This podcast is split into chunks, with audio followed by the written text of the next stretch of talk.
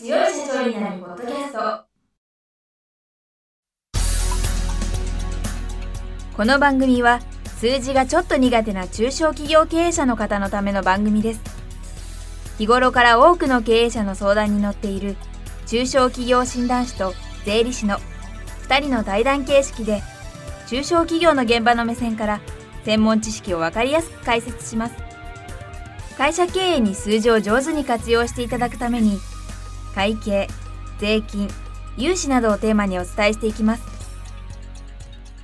こんにちは。中小企業診断士の六角です。いつも数字に強い社長になるポッドキャストをお聞きいただきありがとうございます。今回もスタジオに中小企業診断士の神谷俊彦先生にお越しいただいております。神谷先生今週もよろしくお願いします。よろしくお願いします。今回も神谷先生のご著書すぐに役立つ問題解決手法の基本と活用法についてお話をお伺いしたいと思います。で今回は現状を理解して未来志向で考えようをテーマにお話をお伺いしたいんですけれども最初に占いから教えてください。最終章8章にはその未来志向のことをいろいろ書きました。これから未来にわたってどういう思考方法を持っていけばいいだろうかっていうようなヒントをいくつか僕なりにいろいろ聞いて考えた話なんですけどその中で僕ユニークだなと思ってるの自分自身でユニークだなと思ってるのは占いなんですね。意外に占いっていうのは世界的に経営者が重要していることって多いんです。実は江戸時代だって日本の商人はいろんな重要な決断をする時に必ず占いをしてから重要なことを例えば店を新しくする日はいつにしようかっていうのはやっぱり期日を選んでるとかっていうのはよく聞くと思いますけども経営者って結構占いに頼ってる人って多いんですね。僕も正直言ってこの本を書くまでそんなにまで占いを重視したつもりもなかったんですけどいろいろ調べてくるとそういうこともありたまたま実は経営者の顧問になってる占い師の方とお会いしまして占いの基本的な話話を聞かせていただいたらなるほどなというふうに思っていややっぱりそう言われてみれば世界的に占い師を使ってる人って多いよねと思ったんですね。だからこれは会社の顧問占いっていうのを持ってるところはやっぱり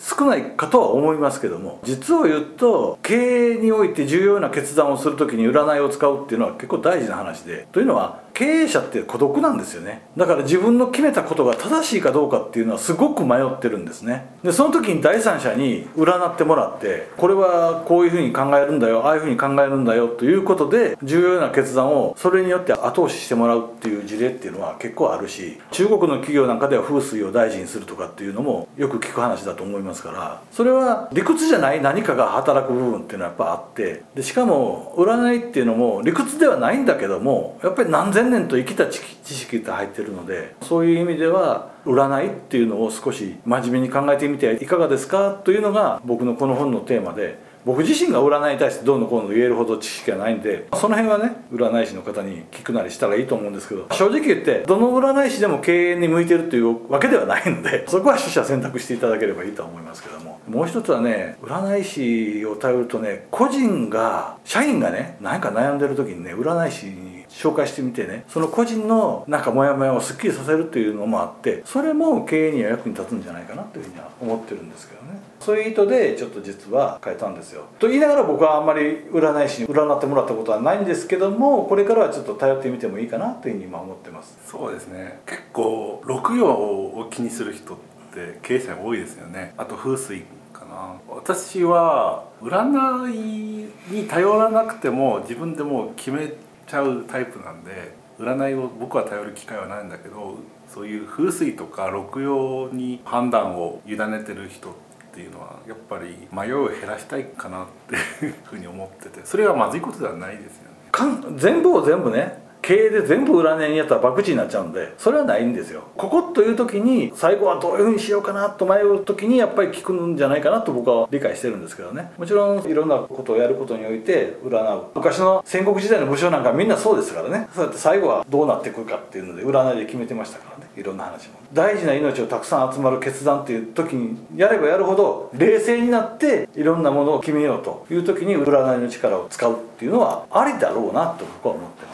もう一つが未来の潮流ですね。はい、もう一つは最後の方に書いたのは子どもたちに教育ですよね。教育にどういうふうに発想方法を学んでいくのかっていうことを考えていくべきだろうと。結局論理の話ばっかりというと覚えるとかそういうことがこれは僕は別に言わなくてももう文科省も言ってる話なんですけど思考力を高めるっていうのはありますよね。子供たちに教える思考力ってじゃあ何なんですかって話ですよ簡単に言えば。皆さんどう思ってますかっていうことですよ。そもそも先生に思考力あるんでしょうかっていう部分もあるしこの本でも先ほども書いたように思考力っていうのは論理的にちゃんと整理する力っていうのも必要だし論理的に正しい決断をするっていう思考力も大事だしこの前も出てきたような飛んだ発想をするアート的な発想でも思考力を磨くっていうのも大事だしそれは全部文科省も否定してるわけじゃないわけですね。むしろそうやって伸ばしていこうというふうにすら思ってるわけですからやっぱりそれをもっとね理屈的にね理論武装してねこういう思考法こういう年代でこういうふうに教えるべきだっていうのをもっともっとね決めていいんじゃないかなと。我々そういうことはやっぱり教えられたことないよねっ